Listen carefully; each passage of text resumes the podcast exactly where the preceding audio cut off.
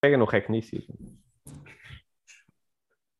Meu amigo Pedro interrompeu a intro desta semana. Eu não sei o que é que se ouviu, não sei se ouviu eu dizer bota rec nisso, não sei o que é que se ouviu.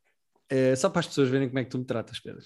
Uh, gritas comigo, gritas Não, é- comigo é- nos bastidores falei- deste podcast. Até falei Bota com, rec nessa merda. falei, falei com um tom até. Não disse nessa merda, disse nisso porque eu não digo palavrões. A menos, tirando no meu dia a dia e em Paulo. Uh, Uh, falei com um tom até mais suave. Ontem fui ver o Daniel Sloss. Anteontem Hum. fui ver o Daniel Sloss. Já Já, me enganei no- nos tempos. Já me enganei E como é que eu tempos. faço? Digo que já vi? Digo que fui ver ontem? Não vi ainda. Eh, agora o quê? tu foste ver ontem, mas ainda vais hoje. Ah, é que eu não sei se gostei. Eu vi ontem e não sei se gostei ainda. Percebes como é que fica a minha vida com esta, estas split timelines que tu querias? Pois é, é uma chatice, porque as pessoas estão a ouvir isto quinta e tu na quinta já viste, mas É agora estás a gravar quarta para quinta e não sabes Há o um que é que dia que achaste. nós vamos estar O a que é que gravar. tu achas que vais aqui- achar?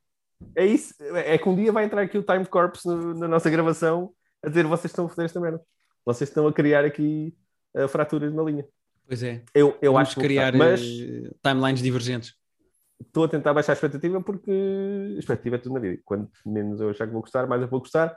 Mas eu já vi várias vezes, portanto acho que vou gostar porque gostei das outras coisas que vi. O, o- o conselho que eu te posso dar não é um conselho que eu diria a qualquer pessoa, porque normalmente as pessoas que conhecem o Daniel Sloss já- já ouviram uma vez, viram os especiais na Netflix, não têm propriamente a história que tu tens com o Daniel Sloss, que já ter visto para aí quatro ou cinco vezes no Fringe comigo. Portanto, já Uhum. acompanhas o Daniel Sloss há muitos anos.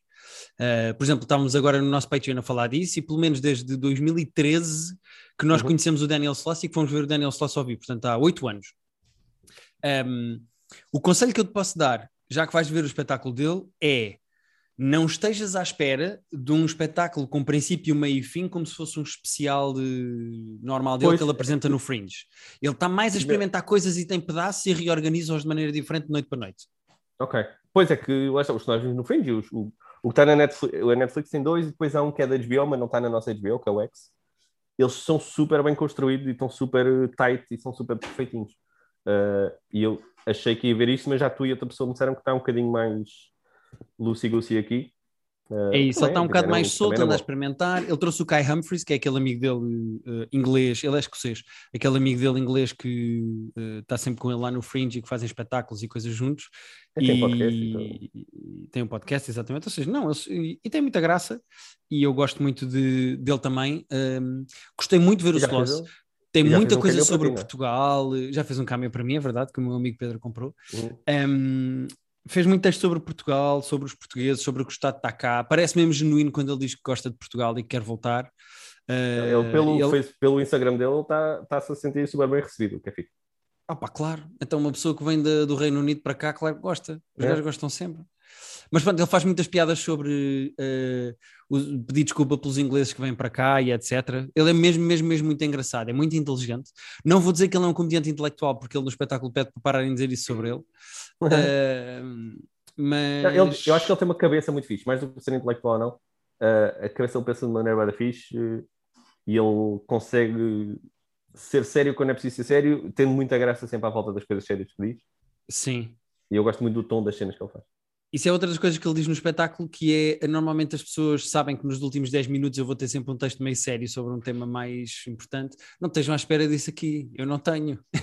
e de facto não faz, porque aquilo como não é um solo, Ok, ok. não é um special no sentido de princípio, meio e fim, ele não tem nada disso. Mas é pá, gostei mesmo de o ver, porque ele é muito bom em palco, ele tem muita graça, ele desconstrói coisas. Eu acho que o bom stand-up tem ideias cómicas muito boas sobre coisas complicadas explicadas com muita simplicidade. E eu acho que ele é muito bom nisso. Uhum. Ele sabe explicar muito bem as opiniões dele com piadas simples. Ahm, Uhum. Não é nada preachy, não te está a dar ralhetes, não te está a tentar Não, ensinar não é, não nada. é. é. está só a dizer o que é que ele acha das está, coisas. mas de uma maneira uh, que é aquele que acaba a falar da, da amiga que foi violada por uma pessoa que ele conhecia inclusivamente. Ele aí é tipo, é duro com, sobretudo com os homens e tipo, acordem para a vida. Mas sempre de uma maneira com bem da graça e, e com um tato fixe. Contato, Gosto muito. exatamente. Uh, gostei muito de o ver. Uh, o Tivoli é uma excelente sala. A produção estava ótima. Uh, foi uma chatice ter que fazer teste à entrada, porque eu não estava à espera, não me lembrei disso. E a Rita teve que fazer teste à entrada para entrarmos. Mas correu muito bem. Ok. E vale a pena. Eu não sei se ainda há bilhetes, acho que não, que está completamente esgotado, né? Hoje é quinta, Uh, portanto as não, pessoas já só têm havia- amanhã para ver. Ou não? Sim. Não, já tem. Se as pessoas estão a vir quinta de manhã, tem hoje à noite. Tem quinta à noite para ouvir. Ah, já só há mais quinta. Pois, pois, é possível que já não haja. Mas ele, ele garantiu que voltava e que ia Ainda também havia ao Porto, mas- portanto. Ah, é? Ok, ok. Mas olha, valeu a pena, então- fiquei muito feliz, valeu a pena ir ao Daniel Sloss, foi uma boa experiência. Deu soldadinhas de Fringe, o espetáculo de stand-up, o festival de stand-up que há em Edimburgo e Deu que eu para e o Pedro matar- íamos. Deu para matar um bocadinho. Ainda por cima é agosto, né? Portanto, deu, deu aquele gostinho de agosto ao pisco cedo. Sim. Ver Sloss em agosto soube um bocadinho a Fringe e foi bom. Sendo que eu tecnicamente já vou ver em setembro. Ou, ou já vi em setembro. Mas. Pois é verdade, é verdade. vi Stegas. Mas foi bom. E aí ele fala de como a pandemia o afetou. eh, e ele ficou só em casa a beber. Ele agora está mais gordo e está mais Não, parecido não, com não, Macaulay chega- Culkin. eh, Chega- Ele já tem aquele ar. Mas chega de spoilers. Eu- eu não sei que teste é que ele vai fazer. Segundo eu percebi, ele muda tudo de uma noite para a outra. Portanto, boa sorte. Sim, ok, ok. Depois eu conto o que é que ele. Depois E são só comparamos premissas que eu estou a dizer. São só premissas. Não, verdade, verdade, verdade. Eh, não estou a estragar piadas. Não, não, não. Isso não, isso nunca. Isso não, isso não faço. Mas pronto, tive- fui ver o Sloss e queria trazer para aqui porque gostei muito. E fizemos no nosso Patreon o nosso top 5 de comediantes britânicos. Eh, porque não tínhamos nada a pensar, então fizemos esse assim em cima do joelho. Hã? Não é bem em cima do joelho, acho que é um bom top. Porque Não, foi- a não, bom Irlanda, Escócia. Irlanda valer- não está. Lembras-te quando. A britânico, eu acho que está. O Reino Unido é que não, né? Eu lembro quando nós Eu estávamos no pus, eu Dublin- falei do Dylan Moran, é irlandês. É? É que eu, eu lembro sempre quando nós estávamos no táxi, eh, acho que até do aeroporto de, de Dublin para, para onde nós estávamos, e tu disseste tipo, ah, vocês aqui no Reino Unido e o taxista na Irlanda não achou graça nenhuma. Pois não, pois não, ficou meio chateado. Lá está, agora, agora vamos passar por burros, mas eu, eu acho que Irlanda, não é Reino Unido de certeza, eu acho que é Grã-Bretanha. Que Pedro, agora nenhum é Reino Unido. Agora nenhum é União Europeia. Não, União Europeia, mas não, mas não foi isso que eu disse.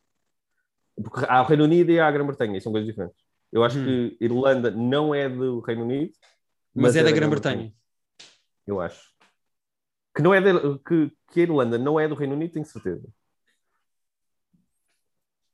Agora, E agora o Pedro está a ir à net enquanto vocês eh, esperam. Neste momento estão as Susanas Romanas da Vida a gritar com o nosso podcast porque sabem a resposta. E o Pedro está a ver.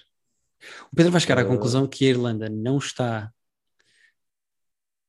no Reino Unido, mas faz parte da não é que Grã-Bretanha. só me está a aparecer o Reino Unido. Ué, esqueçam, as pessoas eh, têm Great. Britain. Não sei, mas é que tá- estão a aparecer coisas diferentes. What's the difference between Great Britain and the UK?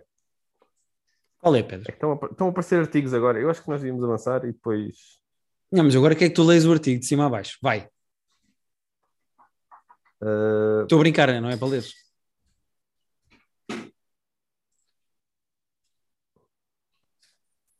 Guilherme, vamos ter que deixar isto para outro dia. É Não, muito eu estou só à espera que tu É que- fales, tu agora estás a ler o artigo. É que depois está. Não, não, mas é que o, o, pá, o artigo tem bonecos, tem bonecos com, com linhas que não se percebe nada. E depois há as, as ilhas britânicas, que é mais uma cena. Um, is Ireland. Short answer, não. Is Ireland part of Great Britain? Está aqui literalmente uma coisa. Short answer, não. E esse artigo é de ano? Uh, três, uh, dá três anos. Do Quora, que é aquele sítio que uma pessoa nunca vai, mas que está sempre a aparecer uh, uh, cenas. Se isto tem interesse, Pedro. Não, nenhum. Eu estou a tentar que nós avancemos. Tu é que não estás a deixar. Tu é que queres que eu acabe este. Não, então diz-me o que é que tu viste, Pedro. Conta-me mais coisas. Fala-me de coisas. Ah, que é que o que, eh, nós tínhamos deixado coisas da semana passada para, para Ah, é falar, verdade. Eu deixei uma para falar e uma a meio. Eh, o teu livro que antes de acabaste estás muito entusiasmado, não é? Opa, acabei e estou maluco com isto. Estou maluco com isto. Uh, esta semana sim sinto-me em condições de falar deste livro. Já o acabei. É uma experiência absolutamente inacreditável e eu estava completamente agarrado a isto. Diz o nome do livro e do autor, porque nem toda a gente viu da semana passada. Vou dizer sim, senhora, porque as pessoas não são obrigadas a ter ouvido o episódio da semana passada. O livro chama-se The Seven and a Half Deaths of Evelyn Hardcastle, ou seja, as sete mortes e meio da Evelyn Hardcastle, para quem não fala inglês. É de um senhor chamado Stuart Sturton e é um livro que mistura. Eu vou dizer três conceitos completamente diferentes e depois vou explicar como é que eles se colam. É um livro que junta Downton Abbey Uhum. com Groundhog Day Hum. Com uma série dos anos 90 chamada Quantum Leap. Hum. Está aí um- Ou seja, uma mistura que não, É uma misturada muito que divertida, não parece mas fazer sentido, mas eh, arranja uma maneira de fazer, não é? sim. Ahm, O livro passa-se numa casa tipo Downton Abbey, que tem tipo os ricos e os empregados, e a mesma pessoa que não sabe quem é que é vai viver o mesmo dia Hum? oito vezes no corpo de oito pessoas diferentes. Não. A premissa é esta, ok? Ok. Portanto, eh, é uma pessoa que não se lembra quem é que é e que acorda oito vezes em oito corpos diferentes, mas sempre no mesmo dia. Portanto, A tecnicamente, há alturas em que ele se cruza com o próprio. A primeira vez que a pessoa acorda, ela sabe que não está no, no seu corpo, é isso? Ela tem noção, isto não é o meu corpo. Eh, não vou explicar mais do que isso. No início, eh, o livro começa e ela está. eh, eh, o protagonista está no primeiro corpo de oito. Ok? Ok. Qual é o objetivo? Ele tem esses oito dias para viver essas oito, esses oito pontos de vista das oito personagens diferentes e descobrir quem é que mata Evelyn Hardcastle. A Evelyn Ok. Hardcastle vai morrer às 11 da noite. E vai morrer às 11 da noite dos oito dias e ele tem as oito perspectivas diferentes. O- o- os oito dias são sempre o mesmo dia. So- É, sempre, é Groundhog Day, sempre o mesmo dia. Sim, sim, sim. Pronto, O, pronto. o- o livro passa sempre nas mesmas 24 horas. Tens Ok. é oito vezes as mesmas 24 horas com oito pontos de vista. Uhum. E personagens Quando- diferentes, tipo, há uma personagem que é muito gorda, mas é muito inteligente. Portanto, ele quando está nesse corpo, acorda nesse corpo, tem mais dificuldade em mexer-se de um lado para o outro, mas o poder de dedução é mais, dele é mais inteligente. Há outro dia em que ele acorda no corpo de um polícia, um constable. Uh, E quando, ele, portanto, quando ele está tipo, no terceiro dia e se cruza com alguém que teve no segundo dia, ele sabe que teve naquele corpo. Uhum. Ok. Mas não controla, não- já não está a controlar aquele corpo. já não controla aquele corpo, mas sabe mais ou menos o que é que vai dizer. Mas também, ao mesmo tempo, também já sabe o que é que a outra pessoa lhe disse quando estava naquele corpo. E Ah. às vezes ele faz a escolha de eh, vou tentar mudar a timeline e dizer uma coisa diferente, diga a mesma coisa porque isso eu- assim eu sei onde é que aquela pessoa vai estar e controlo isso. Ou seja, isto é uma Isso mistura bastante de... com, o- com o jogo que tu tiveste a jogar semana passada também, com o 12 Minutes, não é? Sim, tecnicamente a premissa é a mesma, é tipo, estás a viver ao mesmo tempo várias maneiras diferentes e tens que tirar informação diferente. Uhum. Um, isto é um murder mystery clássico, tipo Agatha Christie, há uma morte e tu tens que descobrir quem é que mata, mas a premissa da investigação é baseada muito em ficção científica no sentido em que esta personagem, este protagonista que não sabes quem é que é, nem ele sabe quem é que é, habita oito pessoas diferentes dentro daquela casa oito vezes, e se ao fim desses oito dias ele não conseguir descobrir quem é que mata a Evelyn Hardcastle, o ciclo repete-se. Portanto, ele volta ao primeiro corpo e não se lembra de nada. Ah, Ao longo ok. desses oito dias, ele vai acumulando memórias. Portanto, no sétimo dia, lembra-se do que é que aconteceu nos Aí- outros seis. Certo. Mas se é o loop- limpa, né? Se o loop recomeçar, ele não se lembra de, de nada. É Tá. muito, muito, muito giro. Eu fiquei completamente agarrado a este livro como não ficava antes. Acompanha-se bem, não, fica, não, não perdes, não perdes na, na, na É assim, confusão. eu como fiquei agarrado ao livro, o livro, é- o livro pode ser confuso se tu fores daquelas pessoas que lê 20 páginas hoje e depois daqui a um mês volta a pegar no livro. Ah, não aconselho isso a ninguém. Mas como Pois eu fiquei completamente parece agarrado ao livro e, epá, e imagina, hoje acordei e organizei a minha vida para acabar o livro e faltavam-me 100, pá- 100 páginas porque eu queria acabar o livro porque estava entusiasmado com o livro. Ou seja, eh, eu como li sofregamente não tive problemas de não me lembrar, até porque isto vai deixando pontas soltas que depois vão colando mais à frente, ou seja, Claro. Isto é uma espécie de uma teia muito complexa de nós. eh, eu imagino a dificuldade que é escrever isto, porque isto são oito personagens. É, é, mais é uma antagonistas cabeça muito exteriores. fraturada, né? É pá, sim, isto é uma complicação e, e- e isto tinha, potencial, tinha potencialidade para ter tipo 200 plot holes e eu não encontrei nenhum. Portanto, acho Uhum. que isto está mesmo, mesmo bem escrito e bem colado. Acho isto uma experiência muito, muito, muito divertida para quem gosta de murder mysteries e para quem não se importa deste lado mais de ficção científica, que dá, na minha opinião, um lado completamente original e criativo a este livro. Chama-se The Seven and a Half Deaths of Evelyn Hardcastle. As Sete Mortes e Meia de Evelyn Hardcastle. Aconselho é, é dos livros que mais me divertiu ler na- nos últimos anos. Acho que não me divertia tanto com o livro desde o uh, Ready Player One. Do Player One, isso é high praise. E é o único livro dessa pessoa? Ou já tem Não. mais coisas? Já Não, não, a- não. Este livro é de 2018, portanto é relativamente recente. E este autor, o Stuart Turton, lançou um livro em 2020 que eu Ah, já, Já comprei. encomendaste, como é óbvio. Já encomendei, sim, ainda não chegou, mas já encomendei. Que é outro Murder Mystery. Não sei como é que funcionará. Ah, ok. Olha, boa, boa.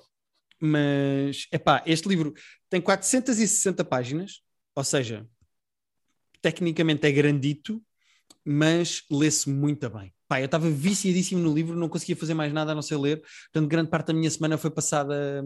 Ainda por cima, a semana passada, quando eu comecei a falar do livro, ia dizer que estava a gostar muito. Eu ia tipo na página 150, se eu não estou em erro, e portanto, numa semana eu li quase eh, 300 páginas, eh, mais 300 páginas, sofregamento, estava mesmo a adorar o livro. Aconselho muito, é uma excelente Muito experiência. Muito bem.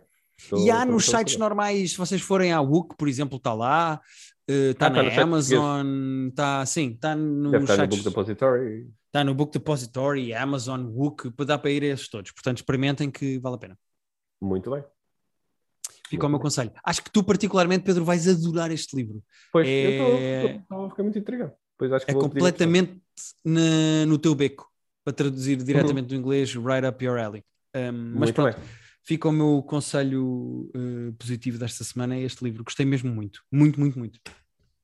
Sim, senhor. Ah, havia alguma coisa que tínhamos deixado de semana passada? De... Eu Não, deixei outra coisa, deixei a série. Uh. Qual é que era a série? O Nine and a Half Perfect Strange. Não, o Nine and a Half. Ah, o Nine- as metades por causa do Perfect- título.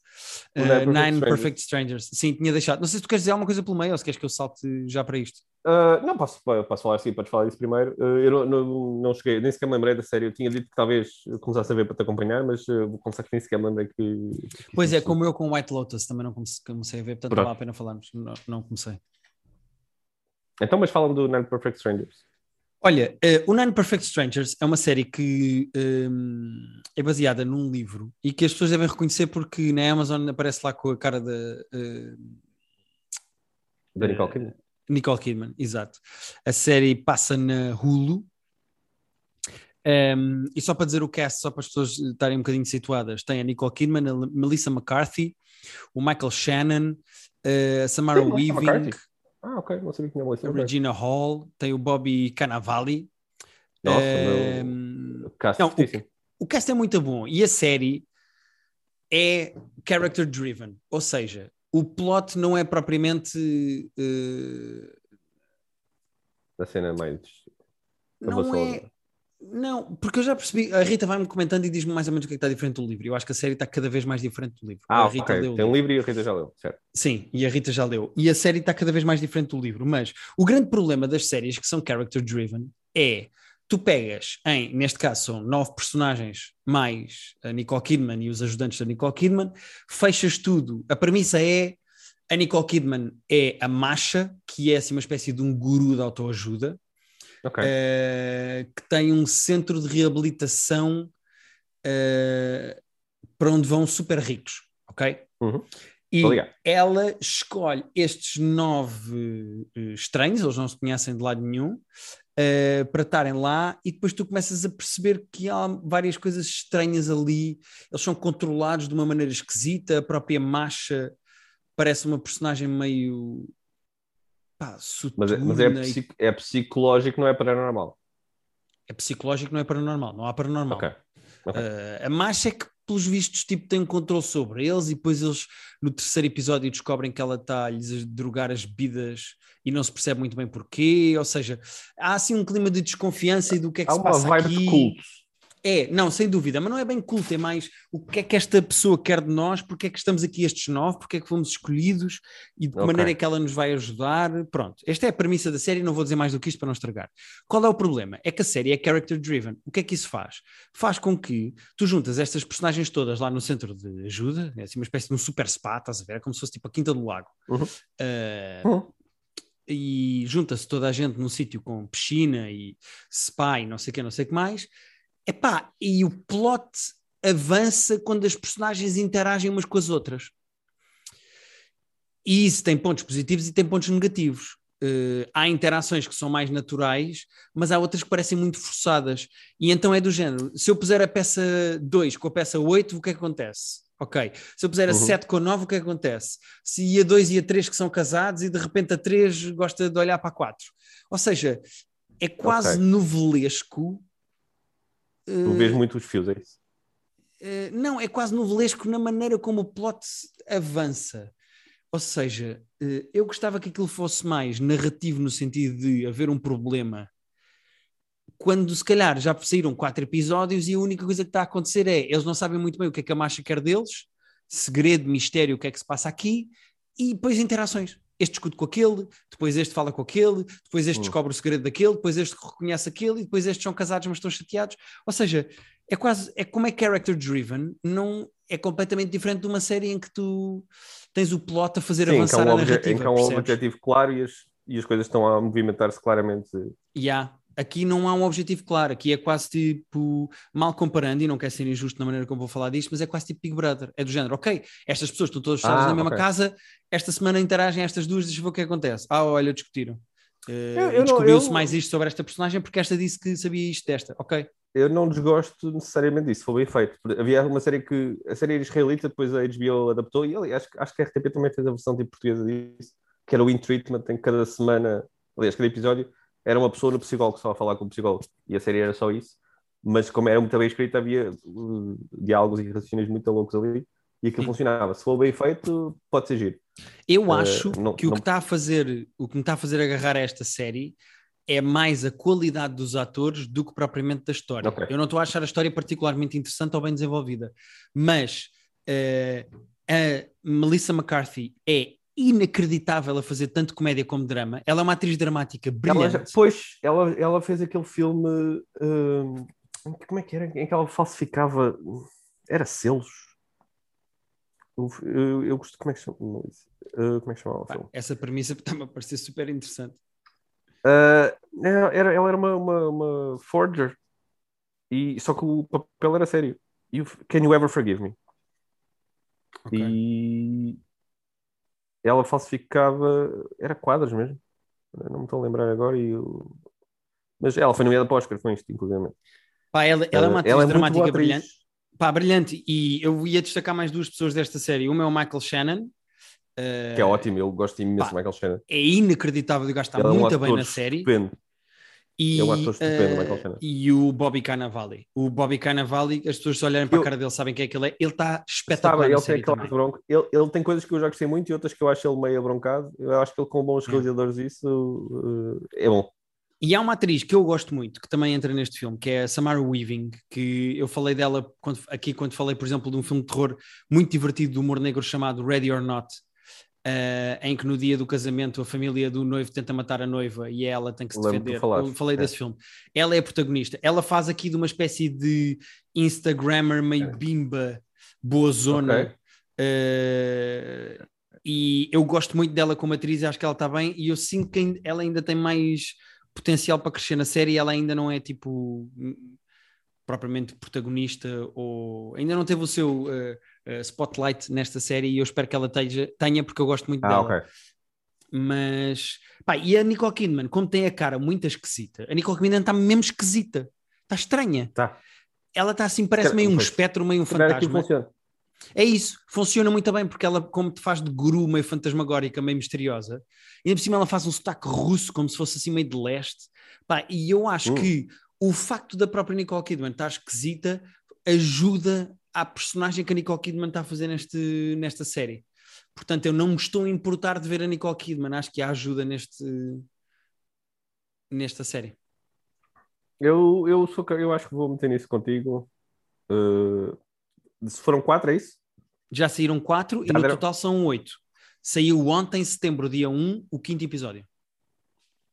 Ok. Eu sou capaz de meter nisso ainda. Apanhar esse comboio a meio e, e acompanhar. E vês até ao fim comigo. Sim, eu acho que podemos voltar a falar disto no fim, quando acabar.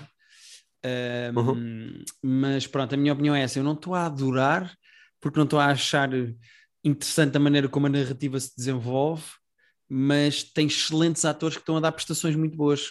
Uh, Ok. Já é melhor que nada.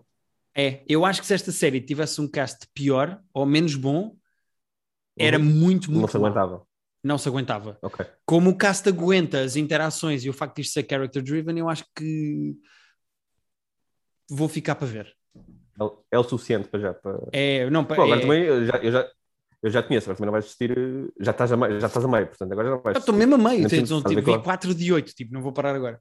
Mas, mas pronto, Eh, a Melissa McCarthy está-me a surpreender pelo lado dramático. Um, Ela é muito fixe. Esse filme que eu estava a dizer, o Can You Ever Forgive Me, ela está muito bem nesse filme.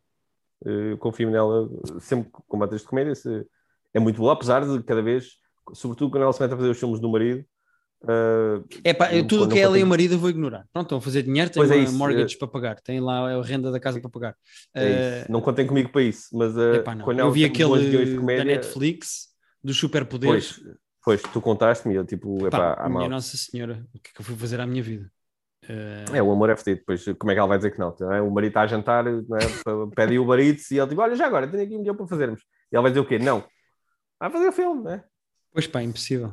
Quando é do marido, ela tem que fazer, né? Thunder Force é como se chama. Thunder Force, não, tô, essas coisas estou alto. Mas quando ela tem bons dias de comédia, ela é, ela é incrível. E quando, tem, e quando se mete a fazer drama, pelo visto, também é, é, é fortíssima. Portanto. Sim, muito bom mesmo. Fiquei surpreendido, mas gostei muito. Eh, mais, Pedro.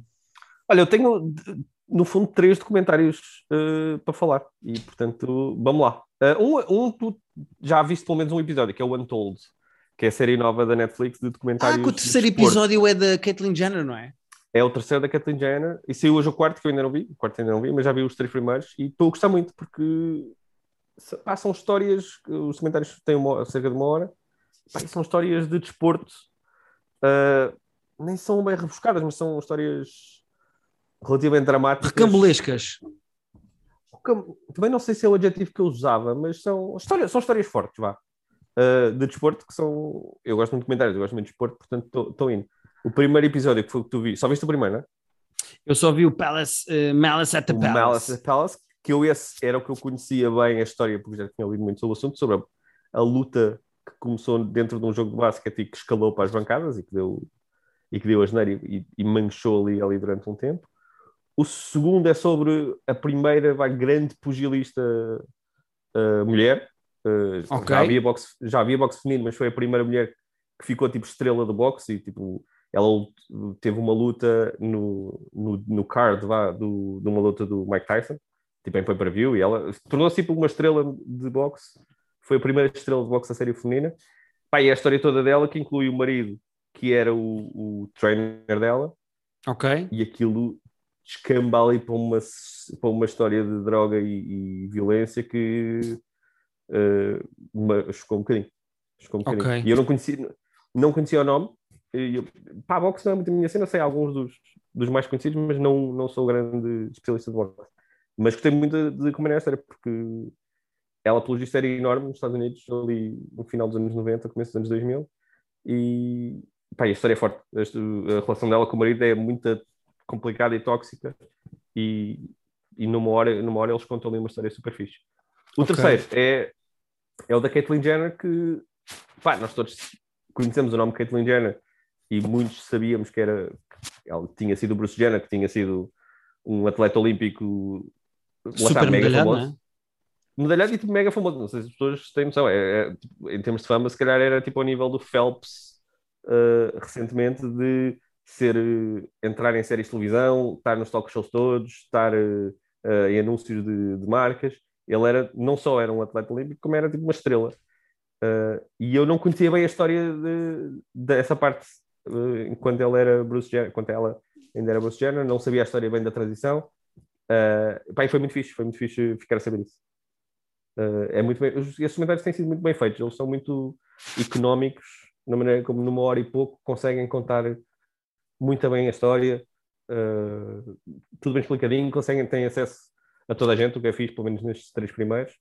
Uh, Estou a gostar muito desta série de Untold, porque epá, as histórias de desporto têm sempre, têm sempre um toquezinho, eu gosto muito.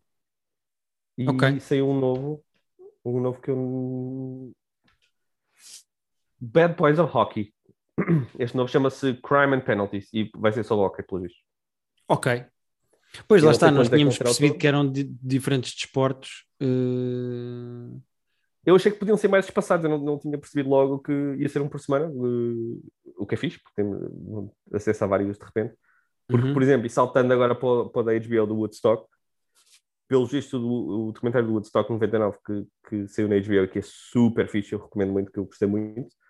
Ah, aquilo faz parte de uma, de uma série vá, chamada Music Box, se não me engano, que é produzido pelo nosso amigo Bill Simmons, que é um colunista desportivo, mas de pop culture também, super fixe com um site incrível e que, com podcast, uma rede de podcast brutal.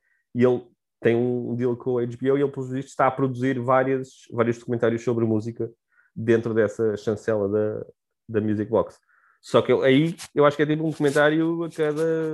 quando sair. Acho que poderão ser se cá semanas e meses entre cada um. Este Antol está a sair eh, todas as semanas eh, uma horinha de bom documentário. Ok, O Woodstock, o Woodstock 99 é muito fixe porque eu não tinha bem noção o caos que foi o Woodstock 99. Uh, eu tinha 14 quando foi o Woodstock 99. Yeah, 14. Uh, Lembrava-me de existir, daquilo ter acontecido e de se falar disso, mas não, na altura não acompanhei. E eu não sei se o TikTok foi, foi, um- foi um caos. Foi, Epá, eu quando ouvi O- falar eh, em violações e merdas, eu pensei, não, eu não quero ver. É isso. Foi um bocado aquelas imagens que nós associamos ao sudoeste, às vezes, de acontecerem cenas dessas, sobretudo violações. Uh, violações, mas muita violência física e muita.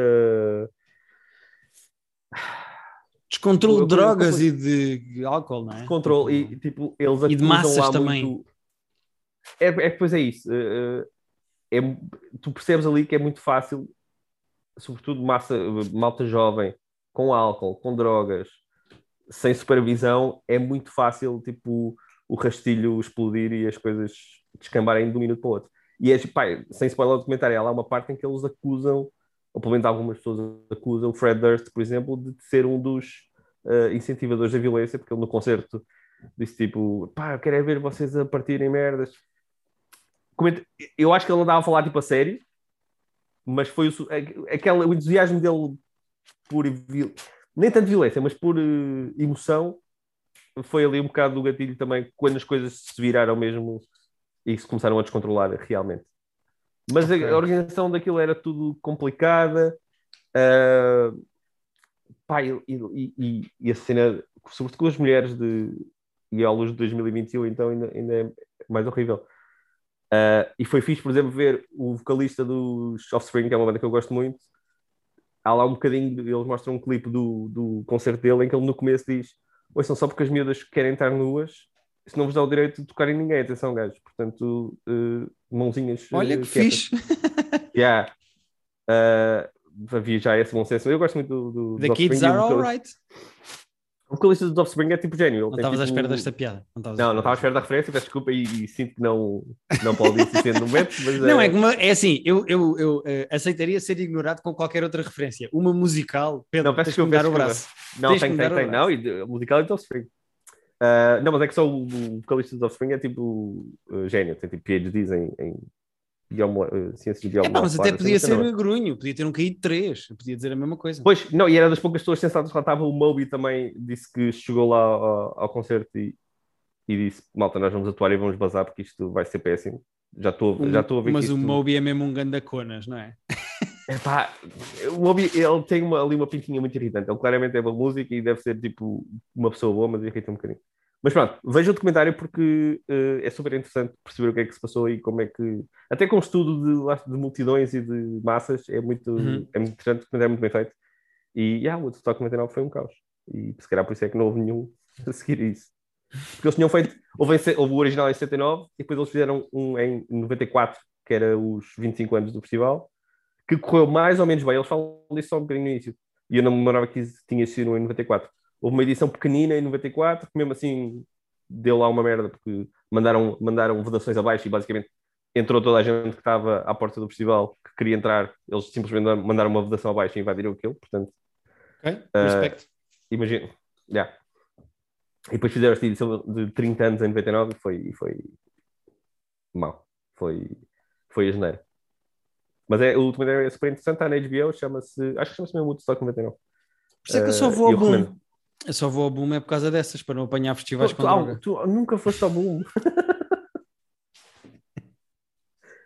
Uh, pá, se há festival que eu tipo, não, tenho grande curiosidade, é o boom. Nada contra, mas uh, uh, também Não, obrigado. que as pessoas que vão para lá, pronto, vão andar na droga e ouvir música pesada para curtir a droga, portanto não é a minha onda. Pois não é nenhum. Não, e há, há pessoal que pode ir lá e não se drogar, mas a mesma música e. Será que há, Pedro? Será que há? Será que há? Diz-me o nome de uma pessoa que tenha ido ao boom várias vezes e que não se tenha drogado lá. O meu irmão acho, o meu irmão acho que foi tipo duas vezes, portanto eu gosto de achar que é um. É, mas eu disse uma que não se tenha drogado. Ai, ai. Mas não é, não é um festival que me puxe, portanto, mas nada contra. Respeito quem. quem Claro, vai ao- não, força, sejam felizes nas coisas que vos deixam à vontade. Eh, Boa, Pedro, E sim tem- senhora. Tenho mais um documentário, uma série documental se, se- para fechar a semana. Que é o. Ok, Uh, talvez se me lembro do nome, mas o nome acho que chama-se mesmo tipo João de Deus. Porque é o documentário brasileiro e é João sobre- de Deus? Ah, ok. João de Deus. O documentário tem tipo um subtítulo, mas eu acho que chama-se mesmo tipo João de Deus, something, something. Eu não me estou a lembrar agora, não sei se está à procura, mas o João de Deus é um uh, é um pastor, pastor se é religioso, no interior do Brasil, uh, que tinha fama de fazer autênticos milagres e de curar malta de cancros e cenas, sendo que ele não era, ele, ele, ele dizia que meio que operava as pessoas, ele não era daqueles que passava a mão e dizia está tudo bem, ele às vezes tipo fazia pequenas cirurgias mesmo às pessoas e dizia ok, o teu cancro passou. E, ele, e, e há relatos no documentário de pessoas que foram lá tipo que tinham diagnósticos de cancro, foram lá e quando foram repetir testes num hospital os médicos disseram "Ah, afinal está tudo bem. E enfim, era um diagnóstico que estava errado ao início e coisa, ou, ou ele fez alguma cena. Só que mais É do que- placebo ou são histórias inventadas? Podem ser histórias inventadas. Só que o documentário foca-se, no começo foca-se nisso, para tu perceberes eh, quem é ele, e, e eles mostram, vinha, havia pessoas que vinham dos Estados Unidos porque ouviam falar dele e iam lá até com ele. Só que, eh, mais do que o foco do documentário ser eh, os milagres ou não de- desse tal João de Deus, eh, ele era um, um predador sexual e, e- e violou e, e violentou muitas, muitas mulheres ah, no seu cargo. Então, mas isso é, só, isso é um pormenor, não é? Isso não é nada. Repara, se ele anda a curar cancros, que mal é que tem ele violar? Pronto. Uh, uh, nem todas as mulheres que aparecem no documentário concordam com, com essa, essa troca de. Não percebo porquê. Milagres não percebo por porquê. violações. Se eles tivessem um cancro, não se queixavam. Tu vais ficar cansado. Eu vou fazer coisa isto com o Francisco Neves, é isso? Vou ter coisa este podcast com o Francisco Neves. A partir da próxima semana sou eu, o Francisco Neves, que vai, ser- tá- que vai deixar de ser cancelado, vais tu subir. E as pessoas não entendem que eu estou a fazer eh, humor, se calhar estão no podcast errado. Pá. Pá, não sei. Mas sinto que este clipe vai circular. E tenho a certeza. Ah, boa, boa, boa. Se alguém ouvir, vai circular. Ahm, Mas É pronto, pá, são quatro episódios, são, acho que são quatro episódios disto. Uh, pai, é mais um documentário para tu te lembrares como as pessoas são uh, fucked up. Como há muita gente doente neste mundo. Uh, mas há- gente- é que já não há bem documentários sobre coisas positivas. Agora é só Não, documentários não, do género nunca. tipo. Documentário é sinónimo de olha esta merda que te vai chocar. Sim, sim, sim. Uh, quando tu estiveres a sentir bem com a vida, vê um documentário que isso passa, porque os documentários são só para te mostrar, ah, yeah, ok, as pessoas são todas uh, fodidas da cabeça. E é uma altura em que há de acabar, tipo, já não há mais crimes no mundo para documentários, não é? Não, há- há- vai, vai chegar ao ponto em que vamos ter documentários sobre tipo as seis pessoas que são, que são ok. este aqui, esta pessoa não é péssimo. Uh, vejam como ele lida a sua vida. Olha este documentário sobre este contabilista de Beijing Exato. que nunca fez mal a ninguém. Não, que é só, é só boa gente. e as pessoas aí vão querer ver, porque é tipo, ah, ok, estas são as seis pessoas normais. Boa. Eu esse via. Pronto, portanto, semana de muitos documentários. Acho que não vi assim nada de especial de ficção. Uh, quer dizer, estou uh, estou a ver o, o- Continuamos a ver o Ted Lasso, como é óbvio. Claro. Uh, de que gosto muito, mas não está a season tão incrível como, como a primeira. Mas fora isso, acho que não vi nada de ficção. Estive nos documentários desta semana. Eu também vi um documentário eh, que me foi aconselhado por uma pessoa que nos ouve aqui no Private Joke. Ele eh, começou- aconselhou-me um documentário chamado eh, Can We Take a Joke? Que é um documentário sobre Hum. o. Eu agora vou fazer imensas aspas no ar, as pessoas não vão ver porque isto é um podcast, mas sobre o politicamente correto e se Ah. ainda se pode dizer tudo o que se quer. Eh, eu acho o documentário um bocadinho enviesado e básico, até pelas Tá. pessoas que são entrevist- entrevistadas. E acho que o documentário é um bocadinho sintomático do que eu sinto em relação a este assunto, que é Hum. há ali pessoas que no seu stand-up tipo fazem sotaques e imitações e os chineses conduzem Hum. mal e depois metem, imitam um chinês a conduzir e são piadas mais do que propriamente ofensivas na minha opinião São só piadas Básicas. básicas que não têm graça nenhuma. E as pessoas batem-se lá muito pelo seu direito a fazer essas piadas, e aí nós concordamos, mas depois eh, tratam sempre o texto e as piadas que fizeram como se estivessem a ser injustiçados porque são engraçadíssimos, mas não têm as, eh, eh, eh, as Pois, hipóteses que os outros eh, têm porque foram cancelados. E este passo eu já não consigo fazer.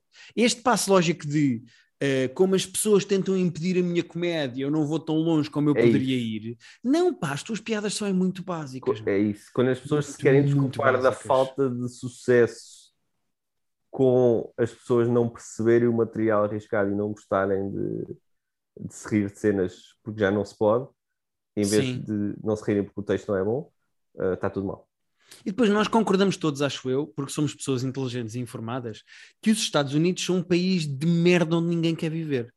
E no documentário eles começam a certa altura a misturar eh, grupos religiosos que tentam boicotar peças e, e espetáculos com pessoas que se queixam de piadas porque ficaram ofendidas e de repente o documentário fica muito binário na maneira como trata o comediante que quer dizer a piada que quiser fazer, seja com sotaques ou com imitações, e, Uhum. os, e os canceladores, que é um grupo muito grande que Uhum. eles não fazem distinção. E isso é uma maneira, na minha opinião, muito primária e infantil de tratar o assunto. E parece-me que o documentário é mais feito por uma pessoa que diz assim. Foda-se, está toda a gente a tentar cancelar os comediantes, não podem fazer piada nenhuma. E vou já entrevistar aqui vou entrevistar aqui sete comediantes que vão Pois, dizer a mesma que- coisa com- durante com- uma hora porque eu concordo com eles e quero falar com eles. Eu acho o documentário Pois. muito, muito, muito básico e de facto Quem é que fala Ah. nesse comentário? Com quem é que eles falam? eh, a Lisa Nampa- Nampa- Lampanelli Lampanelli. eh, fala o Gil- Gilbert Gottfried fala pá, tipo alguém assim, jovem, meio- alguém tipo, alguém atual? Ou, ou estão com, com esses dinossauros todos que- Alguns, mas ninguém conhecido. Aquilo é muito tudo pela rama, pá. E não há lá ninguém propriamente muito engraçado, sabes? Tipo, tu percebes que aquilo é meio. Tipo, os rejeitados dos comedy clubs. Pois, é muito que- ressabiado. Pá, e há uma rapariga a dizer: porque é que eu não posso fazer o meu texto? Fui cancelada e já não atuo em alguns comedy clubs. E depois, tipo, tu vês lá 5 minutos do stand-up dela e é do género. As gajas são histéricas, os pretos roubam, e eu do género, pá, o teu texto é isso, isso não tem graça, não tem nada a ver com o teu, É. não tem a ver com o tema, tem a ver com a qualidade, não é? Tipo, eh, são pessoas que estão presas, acho eu, num tipo de texto, tipo, fazer piadas da média, ou fazer tipo diferenças entre homens e mulheres, ou fazer piadas Pois, de eh, os brasileiros não sei o quê, e os pretos roubam, e os ciganos, tipo, epá, já foi feito tantas É, vezes. tipo, ou é para fazerem boeda bem de uma maneira que nunca ninguém fez e pensou e disse antes, ou opá, ou escolhem outro tema. Há temas, Epá, os temas estão aí. Não, e, e até pode ser uma piada sobre os ciganos, mas faz uma gira, tipo, faz uma coisa que me faça rir e que não seja óbvio, e, e- estás a ver? E, e- Uhum. e que eu não esteja a ver a punchline, tipo, a 7 metros de distância a dar a volta, tipo.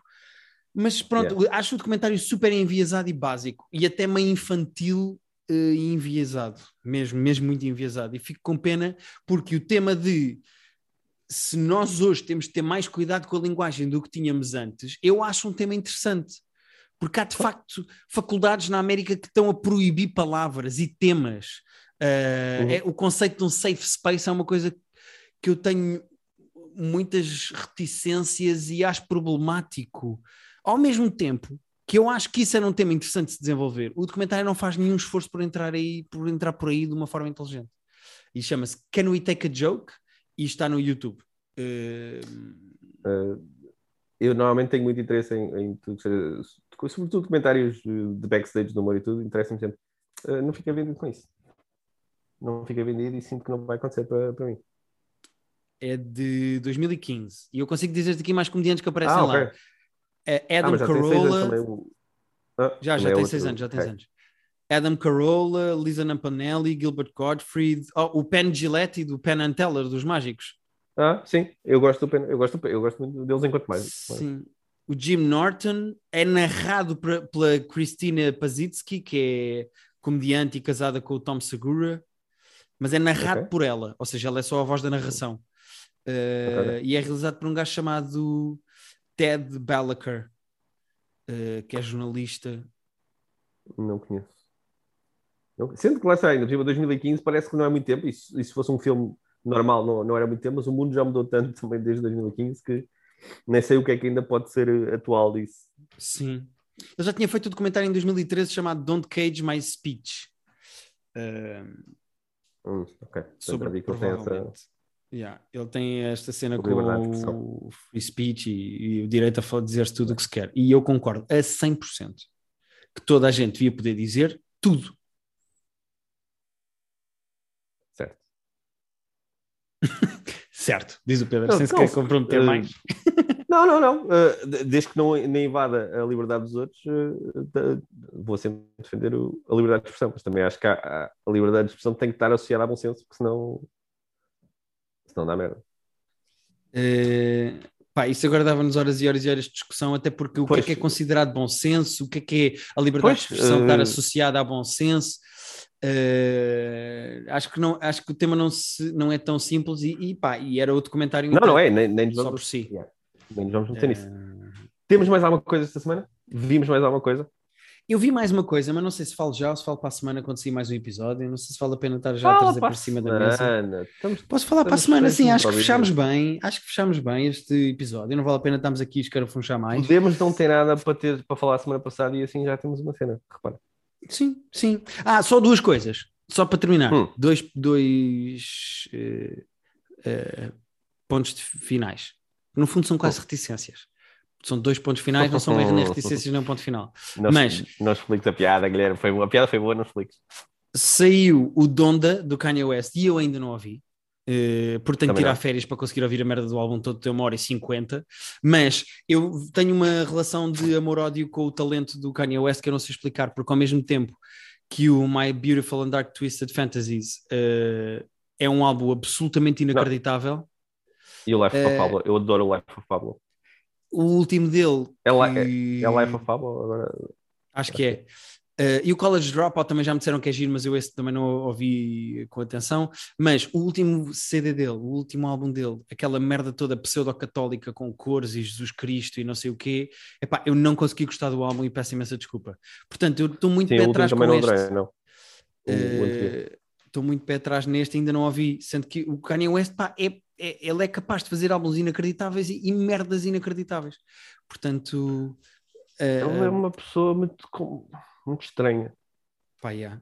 E pronto, eu Jesus queria ver se para a semana. Foi o outro. Exato. Pá, esse álbum esquece, não consigo. Mas eu queria ver se eu ouvia para, para a semana para poder dizer o que é que eu acho, as minhas primeiras impressões, sendo que eu sou uma pessoa muito, muito, muito inculta musicalmente, mesmo, mesmo, mesmo muito. Portanto, a minha opinião vai contar zero, mas sempre podemos falar aqui do álbum e dizer o que é que achamos. Também, também queria ouvir. Mas pronto. E outra coisa que eu queria dizer, pronto, queria dizer esta do Donda, e outra coisa que eu queria dizer é que eh, soube há pouco na página da própria Netflix Hum. que todas as séries de Seinfeld vão estar na Netflix a partir do dia 1 de outubro. 1 de outubro? Ok, então exatamente um mês. Eles tinham comprado e tinham dito que era 2021, só que Sim, eu sim. ainda estava com a esperança que fosse dia 1 de janeiro. Ah, eu vou querer ver, tipo, de início. Pois eu acho que também Eh, vou rever Seinfeld quando acabar The Office, estou eh, na quarta temporada de The Podemos, Office. podemos ir E revendo e que- comentando aqui de vez em quando, como se Sim. fosse. Tu viste todos os episódios de Seinfeld? É que eu acho que não. Não, não, não, eu não acompanhei de uma ponta à outra. Eu Não vi é muitos tipo de Seinfeld, mas fui vendo É coisas soltas. Eu também acho que devo ter visto para aí, se calhar só para aí 70%, ou, ou, para aí 70%. Pois, pois, eu não vi tudo, mas queria ver. eh, e pronto. E hum, é só para avisar, preparem-se no dia 1 de outubro na Netflix. Boa. A Netflix, que na minha opinião tem andado pelas ruas da amargura, porque aquilo é só tudo teen e é tudo juvenil e tudo passado em escolas e escolas secundárias. E eu acho que a Netflix está numa fase mesmo, mesmo muito mais desinteressante. Eh, pode- os documentários, eu continuo a gostar dos documentários de crime, ah, mas fora isso tem estado, tem estado fraco. Ainda assim, Mas tipo, repara, boas séries. é Boas séries documentários de crimes e séries passadas em escolas secundárias com pessoas a beijar-se. Meu Deus, eu estou É. apaixonada, não estou apaixonada. Pá, não me Pá, interessa. É tudo re- teen. aqueles reality shows que eu gosto, mas que, mas que também não é para isso que uma pessoa paga Netflix, né? isso é tipo quase um bónus. yeah, que devia exato. ser. Mas, Mas pronto, setembro vai estar aqui- fortíssimo. Setembro vai ser um mês muito forte de, de televisão no geral.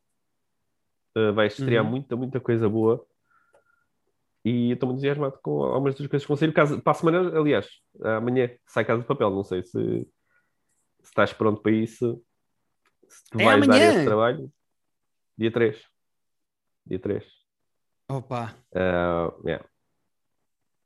Ah, vamos ter que ir, é? Vamos ter que ver, não é? Porque é o que falta aí, as pessoas vão querer. Nós, o nosso último episódio chamado La Caca de Papel, em que nós falámos durante vários minutos sobre a última temporada de Casa de Papel e a gigantesca merda que é, eh, fez muito sucesso. Portanto, nós temos que ver esta Era dizer, eu, acho que, é- eu acho que é o nosso episódio com mais plays até. Se não é o com mais, é o, é, está lá em cima, está entre, entre os, os mais bem-sucedidos. Este aqui da WandaVision teve muitos também, o primeiro da WandaVision. Estava aqui a espreitar, mas também não sei quando é que foi o. Já faz bastante tempo que saiu o, o Casa de Papel, entretanto. Mais de um ano. Mailbag do ano anterior. Enfim, nem sequer estou a encontrar aqui, dá tanto tempo que foi. Mas estou entusiasmado. Estou entusiasmado, então. vou ver. Vou ver. senhora. Então é isto, né? Então até para a semana. Acabou? Até para a semana, malta. Até para a Está a semana. gravar ainda? Até para a Está a semana. gravar? Até para a semana. Até para a semana, malta. Até para a semana. Tu vais deixar de gravar e vais dizer mais quatro vezes, mas eu, tenho, eu sei quando é